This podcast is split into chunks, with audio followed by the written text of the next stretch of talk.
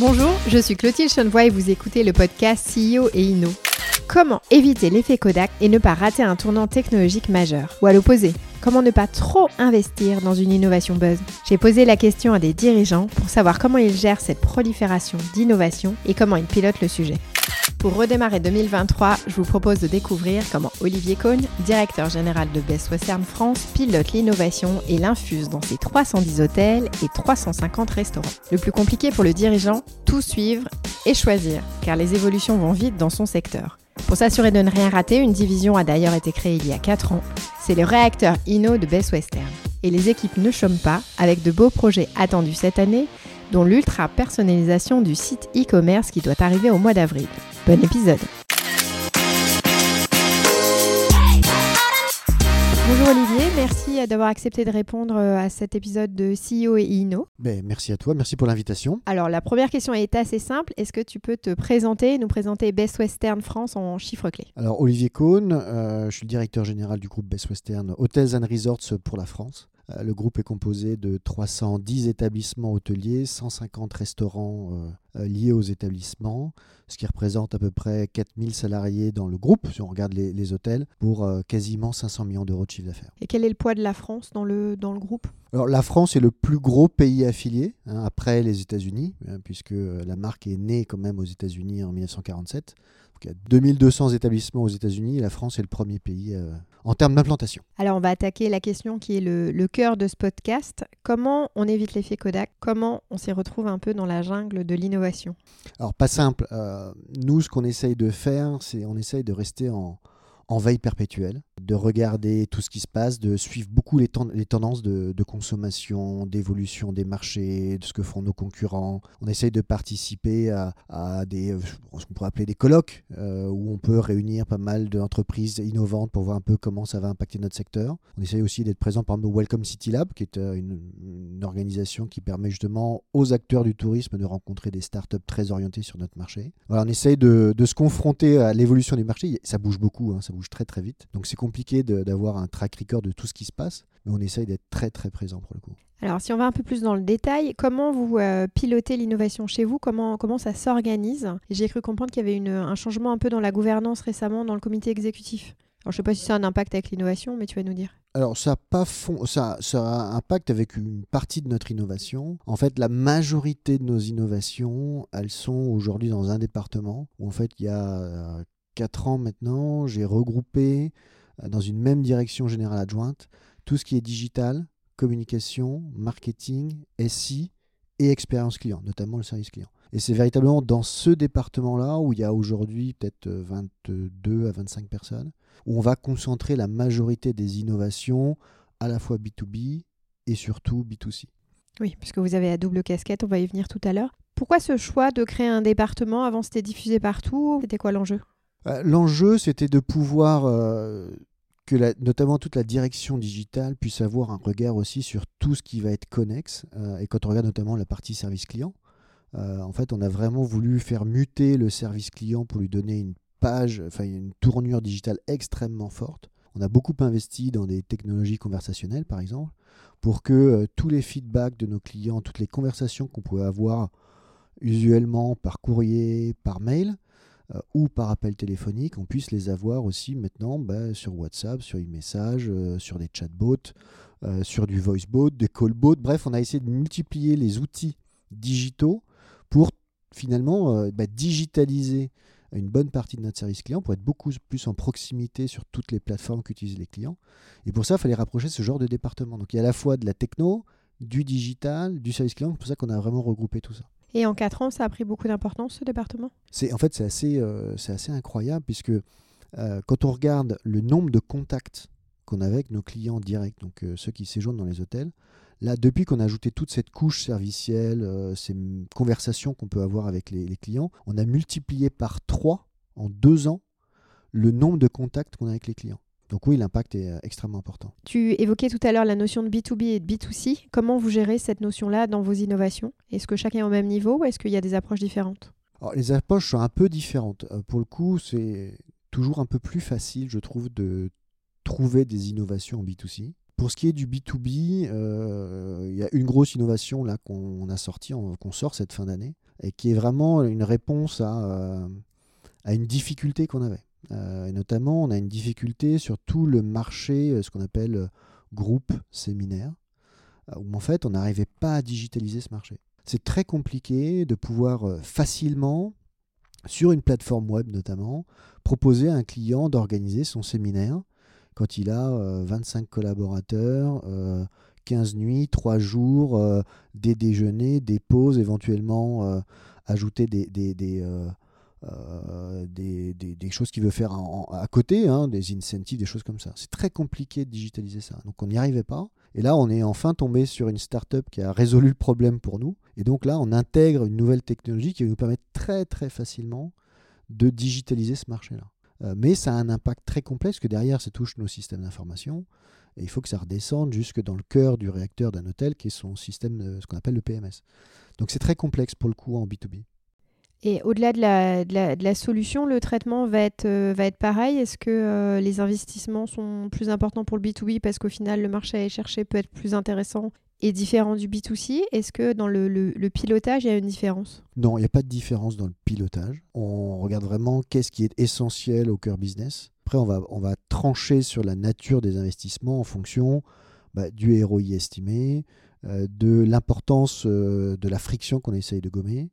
Euh, donc, on va, on va essayer de mettre des KPI très précis sur chaque innovation ce qui nous permet de voir qu'est-ce qu'on va prioriser, parce qu'on ne peut pas tout faire. Donc si on va sur l'arbitrage des, différents dossiers, donc tu parlais d'indicateurs, ça va être qui les fixe les indicateurs? Euh, Il y a, une, y a bah, les chefs de projet, en tout cas ceux qui vont regarder un peu ces innovations. Il y a une première grille de lecture. Après moi j'en rajoute une dans, le cadre, dans un cadre plutôt budgétaire. Et en termes, on va dire qu'il y a des impacts qui peuvent être clients ou des impacts hôtels. Et là, on va essayer de mesurer bah, le temps économisé, euh, l'efficacité commerciale qu'on a pu gagner, euh, l'impact purement commerce pour le coup. Donc on va mettre tout ça un peu dans une espèce de grande grille euh, qui va nous permettre voilà, de prioriser, de choisir quel investissement on va faire en premier. Alors la question est toujours un peu tarte à la crème, hein, mais c'est quoi pour vous une bonne innovation? C'est quoi chez Best Western une bonne innovation? Ouais, c'est un peu tarte à la crème comme tu dis. En fait, c'est vraiment une question. Qu'est-ce qu'on va gagner? Euh, Soit purement ROI en termes de chiffre d'affaires que ça va générer supplémentaire, soit en termes d'économie, temps de fonctionnement, rapidité de marché, euh, qu'est-ce qu'on va regarder d'autre? On va regarder aussi l'impact client, l'impact satisfaction. Pour nous, le cœur de notre métier, c'est quand même d'avoir des clients qui soient satisfaits de leur séjour et que le parcours client soit le plus fluide. Donc on va beaucoup regarder sur les innovations, est-ce qu'on va gagner en termes d'UX, hein, en termes d'expérience de l'utilisateur? Euh, donc c'est pas toujours chiffrable pour le coup, euh, mais ça va plus être dans ces cas-là des indicateurs qualitatifs de regarder, ok, est-ce que il y a véritablement une satisfaction client supplémentaire sur, sur ce genre d'innovation? Et une fois que l'innovation elle est euh, identifiée, que vous voulez avancer sur un projet, comment tu finances tout ça? Parce que tu le disais en préambule, vous êtes une coopérative, donc c'est un fonctionnement un peu particulier. Comment ça se passe pour dégager des capex, pour euh, dire ben, on va sur euh, cette digitalisation des séminaires par exemple? Alors ça dépend un peu de la, nature de l'importance de l'investissement. Il y a beaucoup d'innovations qu'on va financer nous-mêmes dans, un cadre budgétaire. Donc là, c'est vraiment des choix qu'on va arbitrer nous-mêmes. Quand il y a un impact financier pour l'hôtel, ce qui peut arriver, hein, euh, il y a des choses qui vont, doivent être déployées au niveau des établissements.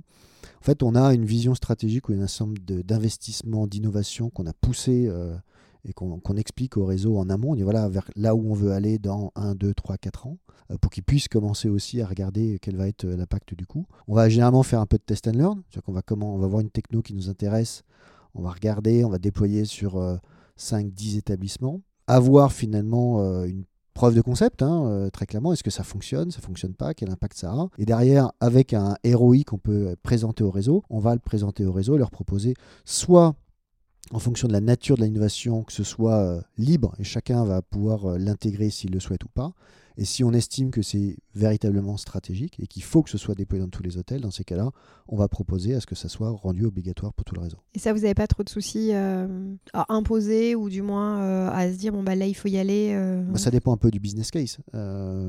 S'il y a un ROI clairement identifié avec un vrai bénéfice client ou revenu, pour le coup, c'est pas trop compliqué. Mais il faut que le business case soit clair pour tout le monde. Quoi.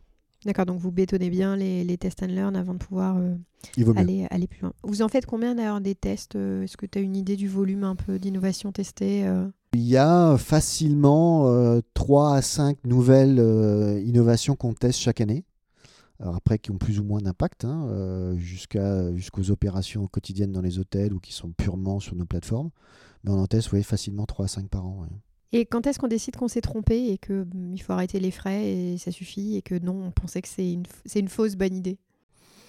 Bah, Aussi vite que possible, j'ai envie de te dire. Euh, ça dépend véritablement en fait du, euh, de la manière dont on a préparé finalement cette innovation. C'est-à-dire que si on a bien câblé l'innovation au début en, mettant véritablement euh, quels sont les attendus qualitatifs, ROI, etc., on peut assez vite remarquer si finalement euh, on est dans les objectifs ou si on n'y est pas, s'il faut qu'on se laisse un peu de temps parce que finalement l'appropriation n'est pas encore là, parce qu'il n'y a pas eu suffisamment de formation des utilisateurs pour s'approprier cette innovation. Donc là, on va pouvoir voir s'il faut un peu plus de temps ou pas. Si les KPI sont bien dressés, pour le coup, c'est pas trop compliqué de décider si euh, on est dedans ou pas. Et vous laissez combien de temps à un test pour... Euh, c'est très variable. ça peut aller de 6 mois à 18 mois. quoi. C'est pas trop long un test de 18 mois, euh, non? En fait, euh, si l'impact euh, est, important en termes opérationnels et qu'il faut un temps de formation et d'appropriation, c'est malheureusement le temps qu'il faut laisser pour, que, pour s'assurer que ce soit bien compris, bien utilisé et qu'on puisse véritablement mesurer un retour. Quoi.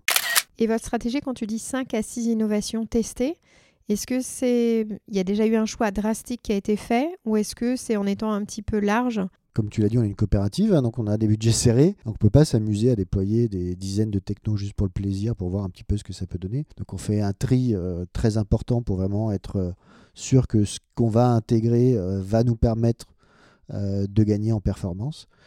si on si n'arrive pas sur la base de ce qu'on voit, de ce qu'on imagine, imaginer un ROI, on va même pas regarder plus loin. Quoi. En termes d'innovation, est-ce que vous êtes plutôt à développer en interne, en externe? Vous en êtes tout en termes de compétences sur le sujet? J'ai envie de te dire que c'est un peu en fonction de la nature de l'innovation. Est-ce cœur business ou pas? Euh, Si c'est cœur business, euh, c'est plutôt intéressant d'essayer de l'avoir en interne. Euh, si c'est pas cœur business, c'est pour le coup euh, plutôt intéressant de la laisser en externe. On, développe peu ici, en fait, on a, moi j'ai une équipe, il y a 100 personnes, on ne peut pas développer nous-mêmes beaucoup, beaucoup d'innovation. Donc on regarde aussi beaucoup ce qui se passe à l'extérieur. On est plutôt sur de l'externe, sauf si on considère qu'il y a vraiment un impact métier et quelque chose qui doit donner une spécificité à la marque. Et dans ces cas-là, on l'internalise. Est-ce qu'il y a des échanges au niveau groupe?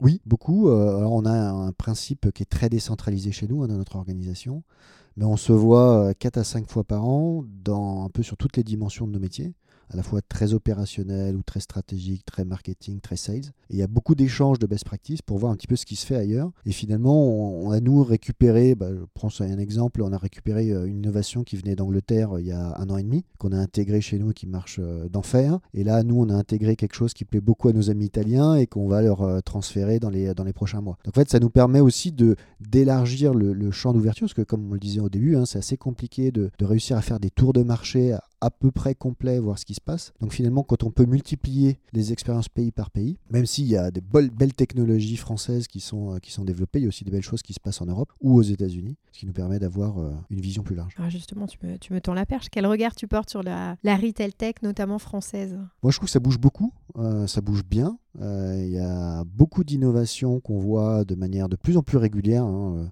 On voit que la French Tech est en train de prendre un, véritable essor depuis maintenant allez, euh, je veux dire 10, petites années, mais euh, depuis 5-6 ans, en tout cas de manière encore un peu plus importante. Euh, on voit de très belles choses. Après, il y a, des, il y a beaucoup de, beaucoup de startups, donc parfois c'est aussi une question de risque. Est-ce qu'elles sont suffisamment financées? Est-ce qu'elles vont être en capacité de tenir? Donc en fait, quand on prend le risque, nous, d'innover sur certaines choses, ben, il faut aussi être capable d'assurer le risque que ces sociétés ne tiennent pas, qu'elles ne soient pas suffisamment capitalisées, qu'elles n'arrivent pas à faire leur levée, ou en tout cas qu'elles ne trouvent pas suffisamment leur marché assez vite pour euh, résister. Euh, ça a pu arriver euh, d'avoir des tests qui finalement vont pas plus loin parce que la structure ne tient pas. Et pourtant, il y avait un potentiel.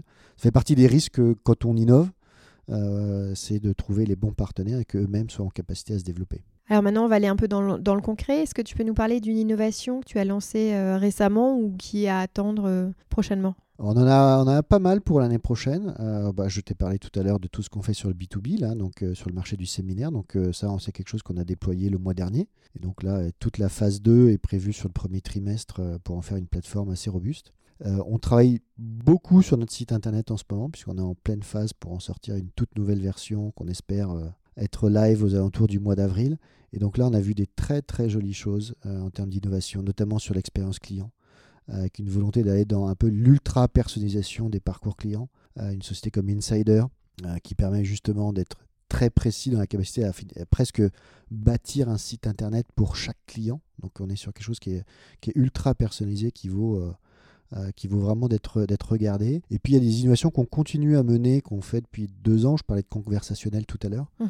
Euh, on travaille avec iAdvice depuis maintenant 3-4 ans, sur tout ce qui est digitalisation du service client et on est un de leurs clients historiques. Euh, et là, eux ont signé un partenariat avec Google. Euh, et l'idée, euh, c'est que finalement, on a un partenariat un peu tripartite et on va pouvoir aller tester des nouvelles manières de faire du conversationnel avec iAdvise et Google pour justement être en capacité à dialoguer avec nos clients avant même qu'ils soient sur nos plateformes mais au moment où ils sont euh, dans leur recherche avec Google. Donc ça, ça va être extrêmement intéressant. Et dans ces cas-là, qui challenge qui entre la startup et le grand groupe? C'est un peu les deux.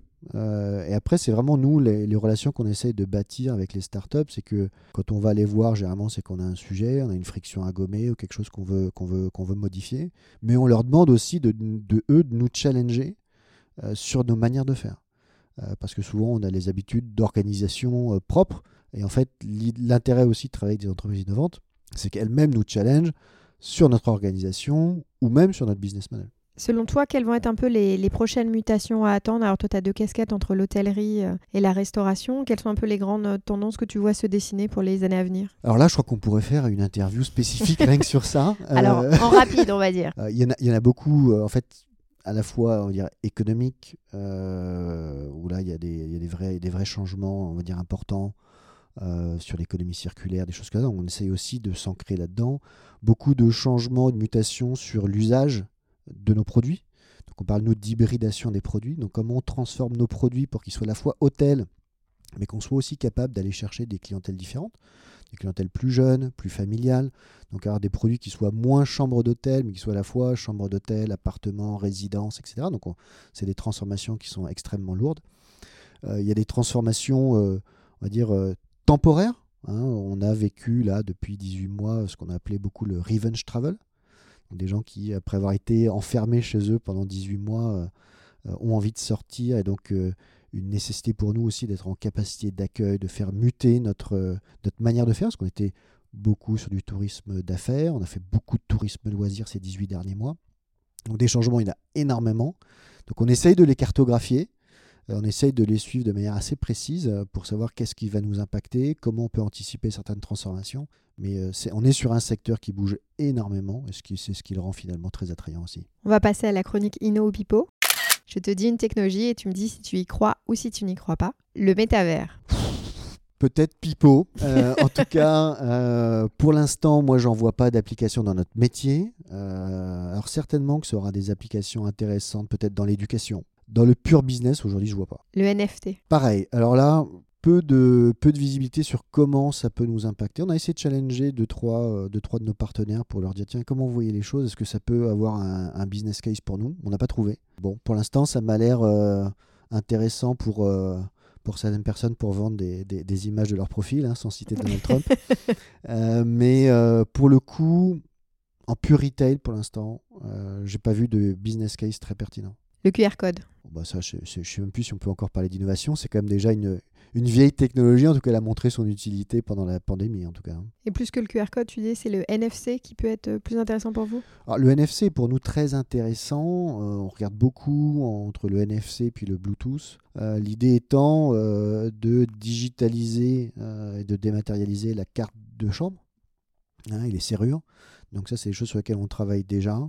Et là, pour le coup, le, NFC est une technologie très très intéressante puisque assez facilement on peut envoyer euh, une carte virtuelle euh, de chambre d'hôtel dans le téléphone du client pour qu'il puisse ouvrir sa chambre. Le social commerce ou le, ou le live shopping? Oh Oui, pour le coup, ça, ça a déjà fait ses preuves. Alors nous, on ne fait pas de live shopping, mais le social commerce, oui, c'est une dimension extrêmement intéressante et extrêmement importante pour nous. La réalité augmentée Oui, j'y crois. Euh, j'y crois. On regarde pas mal de choses là-dedans. L'idée, c'est d'être beaucoup plus immersif dans la manière de présenter euh, les séjours des clients. C'est des technologies pour le coup assez coûteuses, avec des gros investissements, mais il y a des choses intéressantes à regarder. L'intelligence artificielle Oui, alors ça j'y crois énormément. On en fait beaucoup déjà, euh, dans, dans, nos bases de données, sur nos sites internet. Dans nos outils conversationnels, il y a beaucoup d'intelligence artificielle déjà, et ça fera que progresser. La blockchain? Euh, Ouais, alors là, pour le coup, là aussi, pour l'instant, on n'a pas vraiment vu de cas d'usage sur notre secteur. Euh, il y a quand même deux, trois sujets de sécurité sur la techno pure et dure blockchain. Il y aura certainement des, des innovations par la technologie en tant que telle, euh, lesquelles je ne sais pas dire. Et plus que le QR code, tu dis, c'est le NFC qui peut être plus intéressant pour vous? Alors, Le NFC est pour nous très intéressant. Euh, on regarde beaucoup entre le NFC puis le Bluetooth. Euh, l'idée étant euh, de digitaliser et de dématérialiser la carte de chambre hein, et les serrures. Donc ça, c'est des choses sur lesquelles on travaille déjà. Et là, pour le coup, le, le, NFC est une technologie très très intéressante puisque assez facilement, on peut envoyer une carte virtuelle de chambre d'hôtel dans le téléphone du client pour qu'il puisse ouvrir sa chambre. Très bien, on a hâte de voir ça euh, en vrai euh, dans les hôtels euh, Best Western. Merci beaucoup Olivier d'avoir pris le temps de répondre à toutes ces questions. Avec plaisir. Est-ce que cet épisode vous a donné envie comme moi d'un petit week-end au vert? Bon, j'espère en tout cas que l'épisode vous a plu. Si c'est le cas, n'hésitez pas à le partager ou à me laisser des notes sur Apple Podcast. En attendant le prochain épisode, vous pouvez déjà retrouver les témoignages de Cathy Collard-Gégère de Picard ou encore d'Alexandre Rubin d'Yves Rocher. Rendez-vous également sur République Retail, le média, pour suivre toutes les actualités retail. À très vite!